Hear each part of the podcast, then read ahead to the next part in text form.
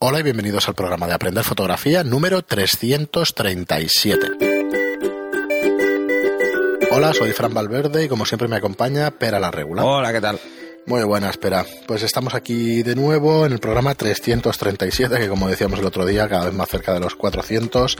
Y antes de seguir, como siempre, os quería recomendar nuestros cursos de fotografía aprenderfotografía.online barra cursos. La mejor manera, a nuestro entender, de aprender fotografía a vuestro ritmo, desde cualquier pantalla, sea móvil, sea ordenador, mientras dispongáis de conexión a internet. Eh, recomendablemente, o sea, os recomendamos wifi, porque si no el consumo de datos es alto. Pero bueno, si tenéis wifi y una pantalla y un acceso a internet, la mejor manera de aprender fotografía son nuestros cursos. El otro día lo dijeron, por ejemplo, que en Bilbao como en el metro y en el autobús hay wifi. Sí, lo que pasa es que, claro, es que eh, nosotros hemos ido subiendo una serie de cursos a muy. O sea, que pesaban mucho, otros que pesan menos, pero incluso los menos pesados no puedes verlos a través de 3G porque te quedarías sin datos enseguida. No, es, un tema de datos. Es un tema de datos. Eh, nada, bueno, esto depende del contrato que tengáis de datos. Está claro, pero vamos, o tienes 90 gigas o tienes un problema si consumes diariamente un giga, porque al final. Hay que pensar que no sé cómo están los contratos por ahora, con 5 gigas o 10 gigas como mucho. Mm, yo tengo 8 o 10. Por eso, estará entre 5 y 10. Sí, de hecho, voy a hacer una tabla y verás cómo predigo el futuro. Voy a hacer una tabla y dentro de X años estamos en 20 gigas. Joder, son unos cabrones, ¿eh? Sí, sí. Son unos cabrones, son todos métodos, o sea, es todo comercial, ¿eh? Es todo marketing, seguro. Bueno, disculpad los tacos que ya nos había llamado la atención, pero no he podido evitarlo. Eh, bueno, pues vamos con unas... que, que son unos cabrones.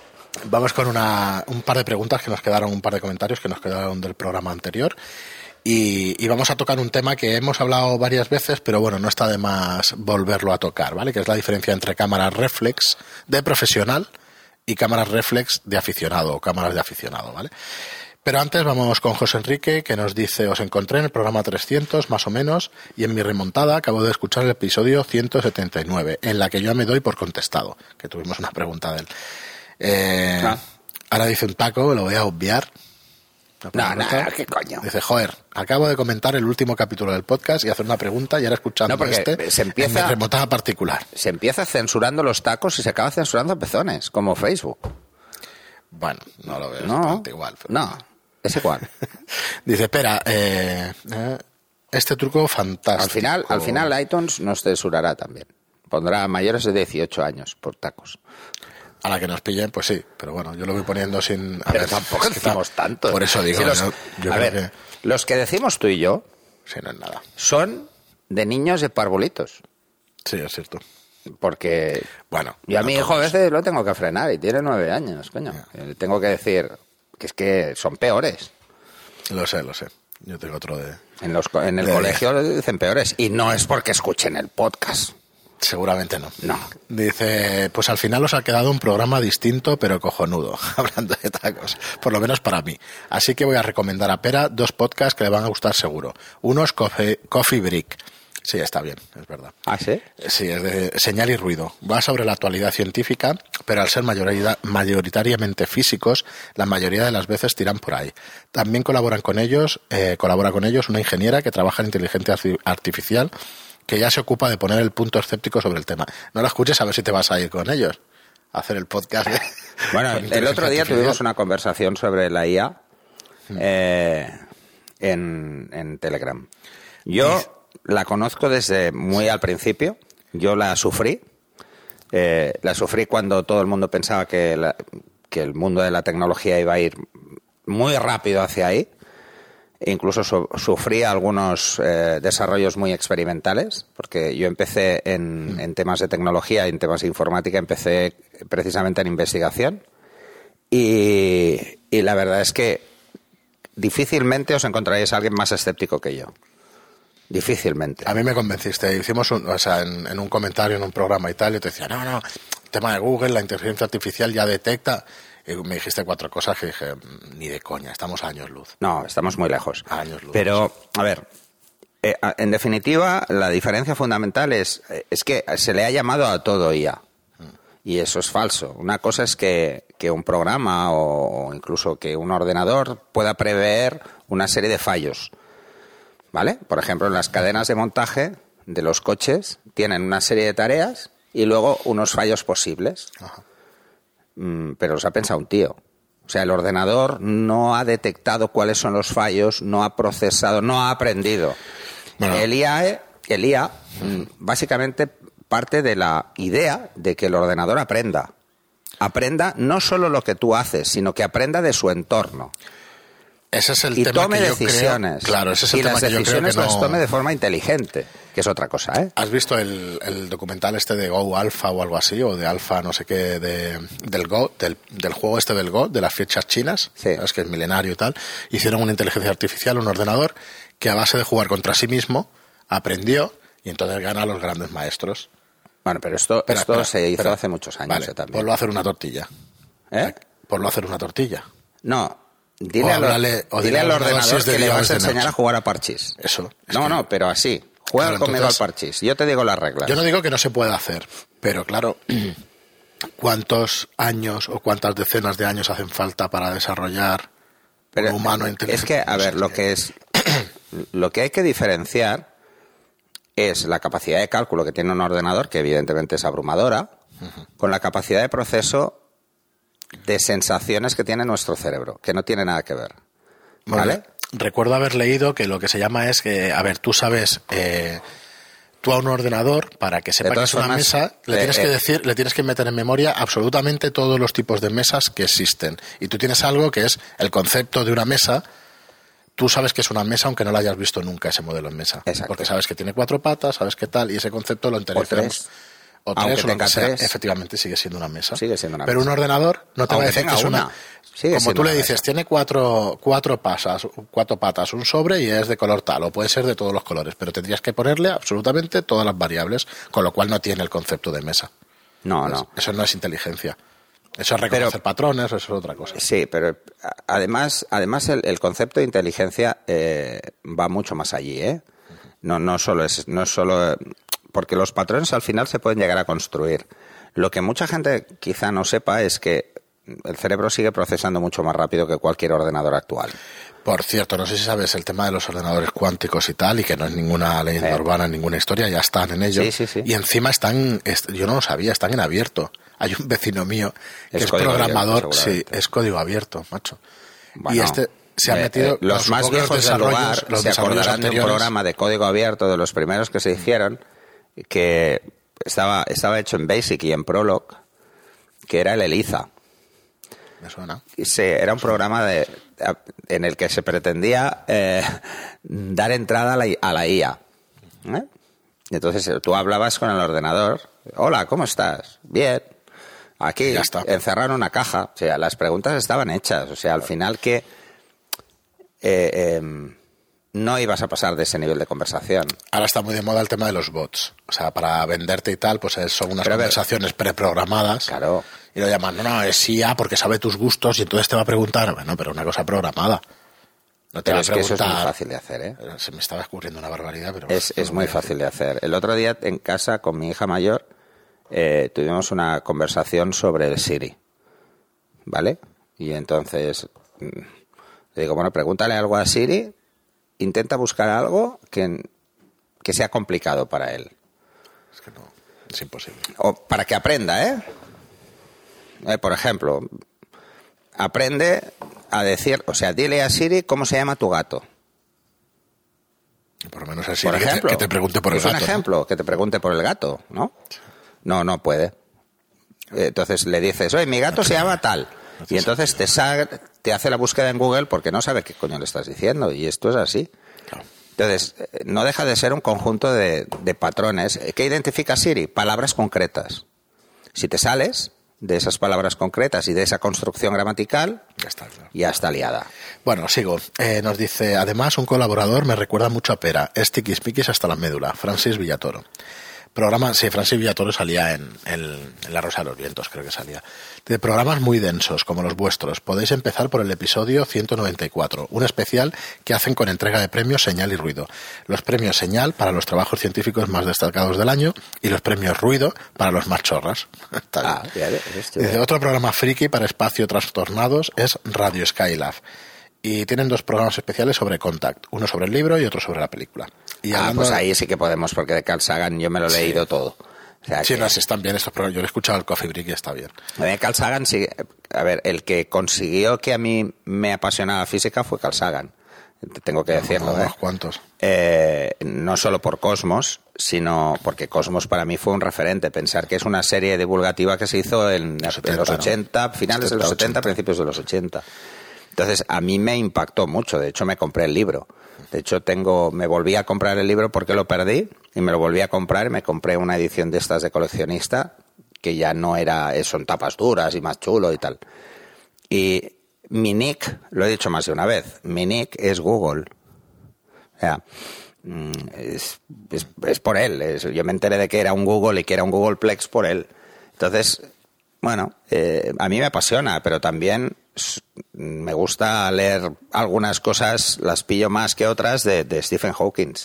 Hostia, es que... Eh, cuesta, algunos cuesta. Pero además es que me da mucha pereza leerlas en inglés y en castellano no hay nada. Entonces, eh, Hay muy poca hay cosa muy poca. De investigación en física hay muy poca cosa. Pero es que de investigación en casi todo. Luego resulta que tú ves los datos, igual el que ha hecho el artículo es de aquí, es Sí, español. es que, claro, dices, manda huevos. Bueno, ¿Verdad? y pasemos a fotografía, que es lo nuestro. Y dice, y hablando de fotografía, los pasos que vemos en las cámaras, de, de más 2 a menos 2 o más 3 a menos 3, dependiendo del modelo, Sí. equivalen a los que puede recoger la cámara. Si la cámara tiene esos 8, ¿cómo medir técnicamente una escena con el exposímetro? Es que no tengo muy claro cómo trasladar los pasos de la escena a la cámara y cómo midiendo con la cámara puedo saber cuántos pasos tiene la escena, si es que esto es posible, o cómo afrontar la escena si tienes una cámara de 8 pasos a una de 10 pasos y trasladarlo a la cámara. Gracias y un saludo. Pues espera, te Muy propongo- buena pregunta. Sí, te propongo que hablemos lo que nos queda del programa de este tema que me parece de los mejores que hemos dejamos- tratado, que los hemos tratado y dejamos dejamos, el el otro para el siguiente programa. Porque esta pregunta, cuando tú hablabas de paso al principio del programa, yo te tengo que confesar que creo que los primeros 8 o 10 episodios decía, pero ¿qué quiere decir? Y lo que es un paso es la mitad, mide la mitad luz. o el doble de luz. Y hasta que se metió eso en la mollera, pues te es muy difícil entender todo esto que vas a explicar ahora. A ver, el ojo humano ve aproximadamente unos 25 pasos, ¿vale? Y nuestras cámaras entre 8 y 12. Vale. Eso, Pero- eso un poco por eso mucha gente le choca. ¿Por qué no lo veo igual? Vale. ¿Por qué pas- lo veo más contrastado? Pasos es eh, lo que cabe en una escena, esos 25 pasos que ¿Eh? ve es el lo que el ojo humano. es capaz de ver a la vez. Pero no quiere decir que esté, porque hay infrarrojo y hay otro tipo de ondas. Sí, y pero tal, nosotros ¿vale? no lo vemos. Nosotros no lo vemos. De luz visible, hablamos solo de luz visible. Entonces, ¿qué, qué narices tenemos que hacer para que lo que ve el ojo humano con esos 25 pasos lo podamos trasladar bien, como dice Mm. Vale. el oyente, a 10 pasos? El ojo humano ve 25 pasos, ¿vale? Eso quiere decir que nosotros estamos en un contraluz y somos capaces de ver a la persona y el fondo. Eso una cámara no puede. Porque esa escena tiene más pasos que la cámara. Esa escena igual tiene 20 pasos. Tiene más diferencias de luz o más contraste. Hay más contraste. Hay más Entonces, contraste. En la escena hay más contraste. Cuando hablamos de escena hablamos de contraste. Cuando hablamos de cámara hablamos de rango dinámico. O sea, el papel, el sensor, el Pero es lo dinámico. mismo. Es lo mismo. Es lo mismo. Lo que pasa es que para diferenciar la escena del soporte, hablamos en la escena de contraste y en el soporte de rango dinámico. La pregunta es muy buena. ¿eh? Entonces, ¿cómo, ¿cómo saber cuántos pasos tiene una escena? Pues es sencillo.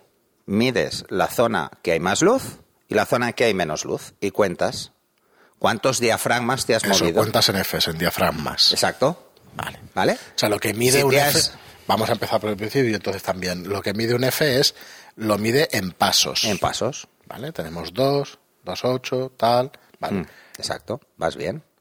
Siguiente. 5, 6, ¿no? No, cuatro. 4 eso. ¿Vale? Perdón. si no Eh, es la. A ver, es fácil. Sí, Si se os olvida, veces. es la raíz cuadrada de 2. Si no os acordáis hacer raíz cuadrada de 2, es 1.4. ¿Vale? Es fácil. Entonces, ¿cuál es el siguiente? A 1.4. 2. ¿Mm? Y el siguiente es el doble que 1.4, 2.8. Y luego es el doble que 2, Dos, 4. cuatro. Así, siempre es un salto tal, sí. de 2 en 2.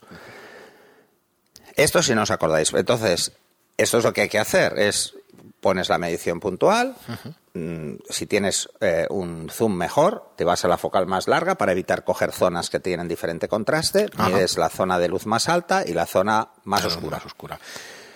Si pasas de 8 pasos, el JPEG no se verá. Si pasas de 10 o 12, depende del rango dinámico de tu sensor, el RAW no lo verá. Normalmente en un RAW hasta 12 es fácil. Pero claro, nuestras cámaras tienen un exposímetro. Las que tienen 12 pasos de rango dinámico tienen un exposímetro que va de más 3 a menos 3. Y las que tienen 10 van de más 2 a menos 2. ¿Están ahí en, el exposímetro todo lo que capta la cámara? No. Ah, no. Vale, no vale. Entonces, ¿por qué unas tienen más 3 y otras más 2 como límite, ¿no? En luces altas. Pues por el rango dinámico del sensor. Las más profesionales van hasta más 3 porque tienen más rango dinámico que las que no lo son tanto. ¿Vale? Esta es la explicación del por qué los fabricantes llegan a veces a más 3 y a veces a más 2. Luego está el efecto eh, mi coche tira mucho. ¿Sabes? Que es lo típico aquello de decir, no, no, es que el contakilómetros marca 240 y igual ese coche solo coge 160. Luego hay otros fabricantes que lo llevan hasta más 3, pero ni de coña. ¿Vale? ¿Por qué? Porque hay que entender un concepto que al principio cuesta mucho. En los extremos del rango dinámico no hay textura. la sombra más oscura es negro absoluto.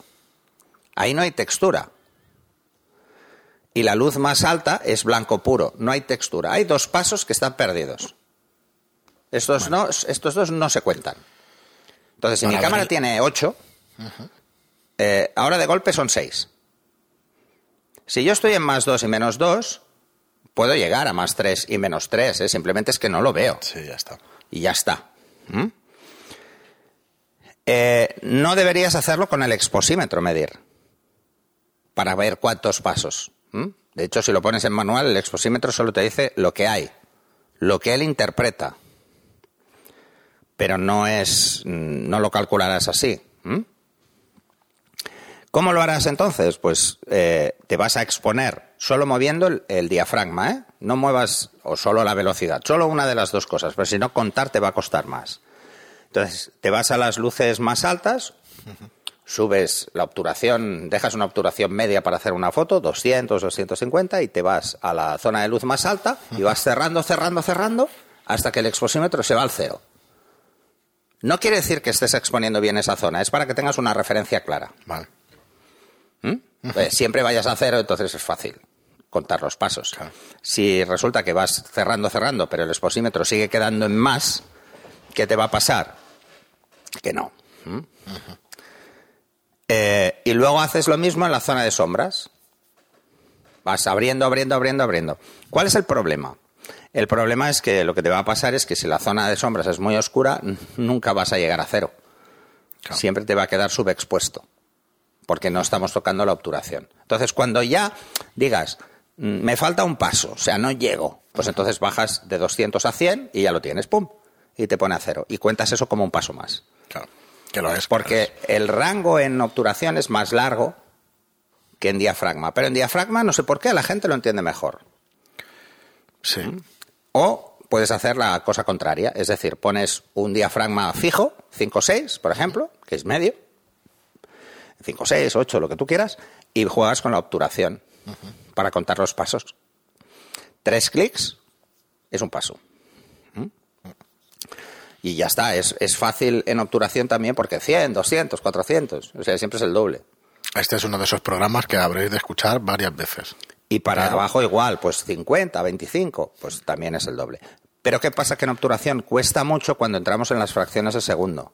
No en las milésimas, sino en las fracciones. A partir de 100, de 100 es fácil, no tiene ningún misterio y tal. De a 100 pasas a unos, a unos 60. De, de 5 es fácil. 5, 10, 20 es fácil. Pero, por ejemplo, cuando bajas de 5, ya no. Porque entonces bajas a fracciones. Y al que le cueste, le cueste contar fracciones, pues va a volverse loco. Porque luego, luego de fracciones pasas a segundos. Pero siempre es el doble. Pensar que tres clics es el doble. Entonces, hay más rango para moverse en obturación porque va de 30 segundos a 8000. Yo, sinceramente, lo que acabas de explicar es uno de los clics que Vale, tiene pero que hacerte el cerebro. Pero sí, ¿cómo Independientemente de medir la escena, a ver cuántos pasos tiene, te lo voy a poner más fácil. ¿Vale? Una escena con el sol a tu espalda tiene ocho pasos. No tiene más. No hay luces más muy altas porque no está la luz. Y no hay sombras muy oscuras porque no hay sombra. Tiene ocho pasos. ¿Mm? ¿Sí? Si el sol está a 45, ¿vale? O sea, ligeramente inclinado, tendrá entre uno y dos pasos más. Si el sol está totalmente lateral, tendrá dos pasos más que a 45, cuatro pasos más. Entonces ya estamos en 15 pasos, 16, ya no lo cogen las cámaras. Conforme se va yendo al contraluz, cada vez más, hasta que en contraluz es el máximo. Y hay unos 20 pasos. Es fácil. O sea, no hace falta ir contando escenas No, ya la luz se comporta siempre igual, esa es la ventaja. No, no, esto lo podéis hacer el contar la escena en pasos como ejercicio. Es lo que te iba a decir, me parece de lo más importante que hemos explicado nunca. Salir a la calle y tener la- el sol a la espalda es el mejor consejo que se puede dar. Bueno, es el que nos daban cuando te comprabas una de carrete Sí. de toda la vida, una química, eh, eh, es lo que te decían en el primer curso de fotografía que ibas. ¿Viste la foto que pasaron en el Telegram? No, Pues salían las instrucciones antiguas de las cámaras, venía una tarjeta de referencia, soleado F16 a 125, ya está. Ya y si, está. Es, si es invierno, si es verano, perdón, si Pero verano. fijaros, si es invierno, hasta- F16 125 y yo os di el consejo de F8 F8 250, que es es lo exactamente mismo, lo mismo, lo ley de reciprocidad. Sí, que es lo mismo. ¿Vale? Pero ¿por qué os lo dije en F8? Porque en F8 es donde tienes mejor balance entre aberraciones y difracción. En F16 tienes más difracción, que en Vale. una química se nota, pero en el negativo lo nota menos que el sensor. Entonces vamos a volver a repetirlo. Si tú tienes una escena con el sol a la espalda, tienes Ocho ocho, pasos. pasos. Y Bueno, a la que te realmente son 10, ¿eh? pero como el blanco y Ah, el negro tú no el cuentan... edificio lo tienes a- con el sol a 45. Entonces te vas a tener que girar y vas a tener más contraste en la escena. No, a ver, si yo tengo el sol a mi espalda, quiere decir que el motivo y la luz enfrente. están en línea recta Vale, conmigo. Yo estoy en medio. ¿Eh? Y tú lo- pero lo tienes enfrente. Lo tengo enfrente. Entonces, ¿eso qué quiere decir? No hay sombras. Imagínate que el motivo lo tienes a 45. Si el sol está más alto, empiezan a subir los pasos, porque empiezan a generarse sombras. Por eso al mediodía no es bueno En los hacer laterales fotos porque hay mucha sombra que proyecta el sol. Vale. ¿Vale? Cuanta más sol hay, más pasos. O sea, perdón, cuando más sombra hay, más pasos. Claro, claro. Que hay Ya más está. contraste. De contraste. Entonces, si el motivo lo tenemos a 45, el sol, vamos a tenerlo eh, ladeado, digamos. Sí, a ver, para que no nos perdamos. Ajá. Nosotros nos quedamos quietos y el sol se va moviendo, ¿vale? Entonces, el sol se nos pone a 45 del motivo con respecto a donde estamos nosotros, ya tenemos más contraste. Vale. Sí, Tenemos más fácil entre uno y dos pasos más, dos pasos. Vale, ahí está nuestra decisión entonces. Eh, si la cámara no puede captar esa escena, ¿qué es lo que necesitamos? ¿no? ¿Qué es lo más importante? Que quede bien expuesto el, el frontal del edificio. Claro, es que estamos hablando. Que las luces estén bien. Estamos hablando de edificio, pero persona, un caballo, lo que ¿Qué va a pasar cuando la escena tiene más contraste que el rango dinámico de nuestra cámara? Que o perderemos luces o perderemos sombras. ¿Mm?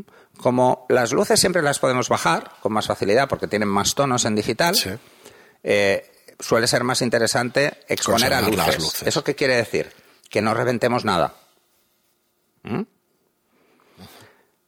Pero, a ver, hay que tener muy claro otra cosa. O sea, mm, hay que interiorizar cuánto ve nuestra cámara. Mm, No, por ejemplo, el histograma está basado en 8 bits, o sea que no va a pasar de 8 pasos. Aunque nuestra cámara tenga 10, Sí, es verdad. ¿vale? Porque es- está basado en un JPEG. Es una buena manera entonces de medir una escena con el histograma si la podemos ver en tiempo real. Pero con el histograma perdemos tiempo. Sí, sí, claro. Perdemos tiempo, pero tenemos que hacer la foto para verlo. Las cámaras eh, Bueno, Live View, sí, que, el que tienen el Live View y que tienen un histograma nos pueden dar una idea más real. Pero vamos, nos van a dar siempre el mismo histograma cuando tenemos el, el sol a la Siempre van a dar el mismo. Claro, bueno, el histograma poco- no es el mismo. Siempre No, sí, sí, lo entiendo, nos va a informar eh, la zona de luces. Si la pared es blanca, siempre vamos Vale, a tener la se- información en el mismo Se empieza a complicar si tenemos nubes, No. aunque tengamos el sol a la espalda. Cuando tenemos nubes, tenemos menos contraste. Con- Porque la luz es más... No hay sombras. Vale, o sea que nos va a caber el rango dinámico bastante mejor. Por Nos eso las fotos, todas las fotos por eso en las una fotos obra. en Londres de retrato son bastante buenas. Son fáciles. Sí, son fáciles. O sea, los días nubosos Nubloso, sí, es eso. mucho más fácil hacer fotos porque hay menos contraste. Sí, esto curiosamente, que todo el mundo que empieza a hacer fotografía espera un día soleado y tal, y dices, joder, yo cada vez que veo un día soleado cuando salgo a hacer Es el peor día para digo, hacer vaya fotos. mierda. Requiere saber más. Requiere saber más, efectivamente. Eh, más de composición, más- más... de composición, más de tal, más de todo. No, más de exposición, Pero pero de composición, pero porque las sombras y tal las tienes que componer también en la imagen, es- más es complicado. un día sol. Sí, pero, pero a ver. La luz eh, no es tan atractiva para mí. Es más A ver, una de las cosas más importantes en fotografía es el juego con el contraste. El ojo humano es capaz de ver un contraste muy amplio, entonces vemos las escenas eh, de una forma como muy marcada. ¿eh? Esa sensación de tridimensionalidad de los motivos las dan las sombras. Si no hay sombras, son planas las escenas. Claro, no, un edificio quizá en un día nublado no sea tan Por eso, no, por eso en fotografía profesional se juega mucho con la sombra. Mucho más que un aficionado le gustaría encontrarse. ¿Por qué precisamente? Porque dan, esa, es, eh, dan textura. La luz frontal, esa que tenemos a la espalda y queda frontal sobre el motivo, no hay textura. No, no vamos a ver Sí, por eso te giras esa información de, de forma fácil. Entonces, ¿para qué os sirve el exposímetro? ¿Por qué los exposímetros solo van a más dos o van a más tres cuando el rango dinámico no son seis pasos, sino que son ocho? O no son cuatro, sino que son ocho. ¿Vale? ¿Por qué? Porque los sistemas de medición descartan las luces más altas y las sombras más oscuras. No hace falta nunca ir a más tres o a más cuatro o a más 5. ¿Por qué? Porque dependiendo del rango dinámico de mi cámara esa escena, ese paso ya no tiene textura. Medirlo es absurdo. ¿Vale? Entonces, los sistemas de medición normalmente solo miden ese intervalo. Por encima y por debajo no tiene sentido. A ver, por ejemplo, más 5, ¿qué sería? Medir en el sol, en la luz directa. ¿Eso lo vamos a hacer? No. De entrada, no lo hagáis ni como prueba. No, porque os podéis cargar, quemar la sí. retina. ¿Vale? Puedes cargar, aparte de la cámara, el ojo. No, no, el ojo. La cámara no. La si es, cámara un- no, es si es verdad. una mirrorless, sí, te puedes cargar el sensor. Pero si es, eh, si es una cámara con espejo, te cargas el ojo. Sí, no llega, claro, el espejo lo ¿vale? refleja. Porque en una cámara reflex, el sensor no recibe luz hasta que abres el obturador. Ajá. ¿vale? Si no, podría medir el. Podría tener un histograma en tiempo real. ¿Y por qué no lo tiene? Porque no está abierto el sensor. No puede captar luz. Entonces no puede interpretarlo. Aunque hay. Vale, ahora saldrá alguien Sí, que diga, sí, hay un sensor que es el de enfoque, que tal. Bueno, pero ese que se casque es muy difícil. Así que esa es la idea. No van a llegar nunca a todo el rango dinámico el exposímetro porque simplemente está más relacionado con el sistema de medición que mm, con el rango dinámico de la cámara. Aunque tienen como correlación esto, ¿no? Una cámara con más rango dinámico suele llegar a más 3 y una con menos suele llegar a más 2. Los siste- por los sistemas de medición. Si ponéis, por ejemplo, evaluativo, nunca os daréis cuenta de que nunca pasáis de más 1. Aunque haya cosas blancas, porque evalúas toda la escena, o en Claro. matricial evalúas toda la escena. Y cuánto le dices que se desvía del gris es cuánto te vas hacia luces o hacia sombras. Bueno, aquí nos vamos ya a métodos de medición y eso. Bueno, pero es que está muy relacionado. El exposímetro es- es, es precisamente para Traslado. aplicarlo en función de la medición que yo esté usando. ¿eh? O sea, no es lo mismo usar el exposímetro en una puntual y medir una zona muy concreta que utilizarlo en matricial o en evaluativo y medir una zona completa. Por ejemplo, en matricial y en evaluativa, que son matriciales para Nikon, evaluativas para Canon, las luces más altas no las mide, las ignora. Sí, sí. O sea, si el sol está de frente, lo ignora. ¿Por qué? Eh, ¿Por qué lo ignora? Porque si no, la cámara sería incapaz de hacer un contraluz en automático. No podría hacerlo. Entonces, como son sistemas pensados para el disparo en automático, eh, la evalua- o sea, poner una cámara en puntual y dejarla en automático es un error. Os van a quedar todas las fotos mayoritariamente mal, o subexpuestas o sobreexpuestas, porque solo va a medir una zona muy pequeña y a no ser que acertéis que esa zona es la que es más importante en la foto, pues nada. ¿Mm? O sea, si vais a usar programas semiautomáticos, eh, pensar en ello. ¿Mm? Bueno, pues vamos, eh, vamos a volver a las preguntas de él y hacemos un pequeño resumen Vale. únicamente de dos frasecitas. Dice, del más 2 a menos 2 o del más 3 a menos 3, dependiendo del modelo, equivalen a los que puedes recoger en la cámara, estamos diciendo No. Que, que no. No. Lo único que te, están, te dan como información es que eh, tu cámara puede coger un poco más o un poco menos. Claro, ya está. Dice, si la cámara tiene esos ocho pasos, ¿cómo medir técnicamente una escena con el exposímetro? Bueno, pues por un lado lo que decía espera, si tienes el sol a la espalda, tienes ocho pasos. Sí, pero dice cómo medir una escena. Sí, Depende de la escena. claro, por eso. Es el, eso es el lo más medición, sí. difícil en fotografía es entender la medición. Es lo más difícil. Una vez se entiende la medición, es muy fácil. Sí, lo puedes entender, lo que pasa es que luego lo tienes que aplicar además, ¿eh? Sí, pero es que aplicarlo es muy fácil. Sí, pero tienes... Bueno, claro. Es pero- muy fácil. Eh, eh, yo siempre digo que la técnica en fotografía se tarda tres meses en Sí, sí, aprenderla. lo he dicho muchas veces. De esos tres meses, dos son medición.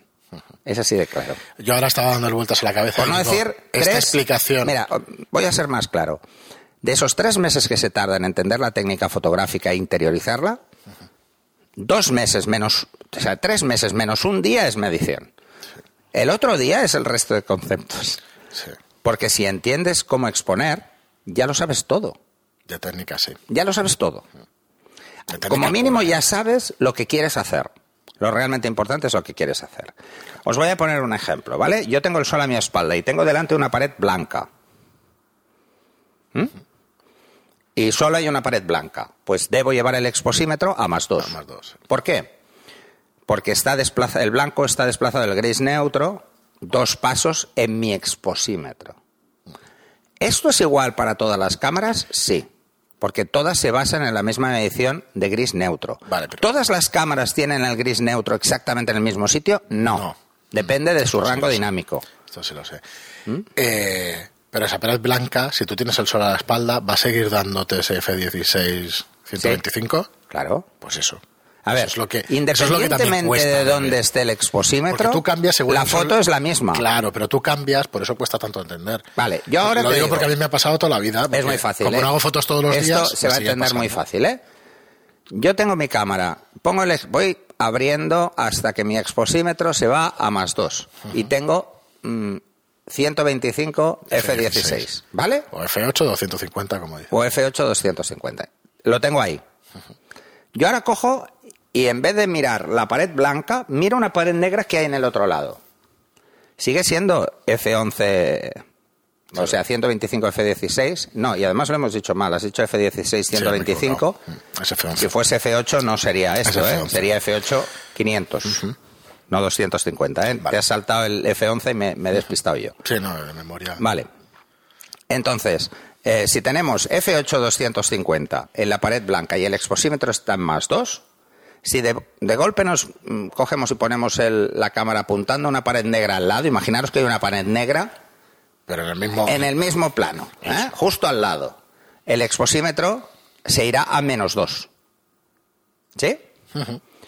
La foto es correcta, por supuesto, porque esa pared negra refleja menos luz. Más es que el motivo que mido refleja más luz y menos es que refleja menos luz. Pero está midiendo la reflejada y es el gran truco de lo Las es- cámaras lo solo miden la luz reflejada. Lo sé, lo sé, pero. Ahora, Para dejarlo la- claro. la- cuando haga, por eso es la típica pregunta que te hace todo el mundo cuando empieza. Pero si yo hago una boda, ¿a quién mido? ¿Al novio o a la novia? Si tienes eso a la Da espalda, igual. no te preocupes. No, aunque no esté a la espalda, da igual. Con que midas a uno es bastante. Puedes medir al novio, que es más fácil que a la novia. Que es un menos uno el novio. No, menos dos, si va de negro. Menos, pregunto, pregunto. Va de negro. Más dos es la novia y menos dos es Pero además es que es muy fácil, ya verás, luego miras a la novia y te pondrá más dos. Lo que pasa es que os pasará con los vestidos de novia, que no son lisos. Y eso que estás Son diciendo más es en difíciles de medir. ¿eh? haciendo zoom y en puntual. Exacto. Vale. Pero es igual, ¿eh? Sí, ya, ya. Es igual. O sea, al final cuando se entiende el concepto, y esto en el curso de iniciación a la fotografía lo explicamos en el práctico, cuando se entiende que la luz se comporta siempre igual y que solo midiendo una vez eh, ya sabemos cuánta luz tiene no solo donde da el sol, sino que donde hay sombra, esto lo sabemos porque siempre es igual. Eh, Sí.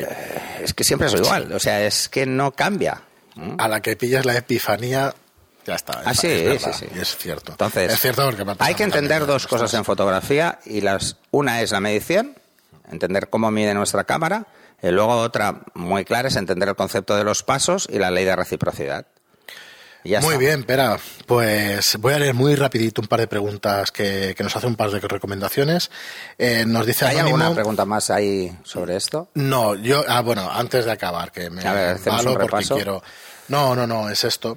Eh, medir técnicamente una escena con el posímetro y todo esto. O sea que lo hemos, eh, lo hemos explicado todo. Entonces, lo que sí quiero es darte las gracias, José Enrique, porque es una de las de las buenas preguntas que nos vais haciendo recurrentemente y que, y que nos sirve pues para que la gente entienda mejor.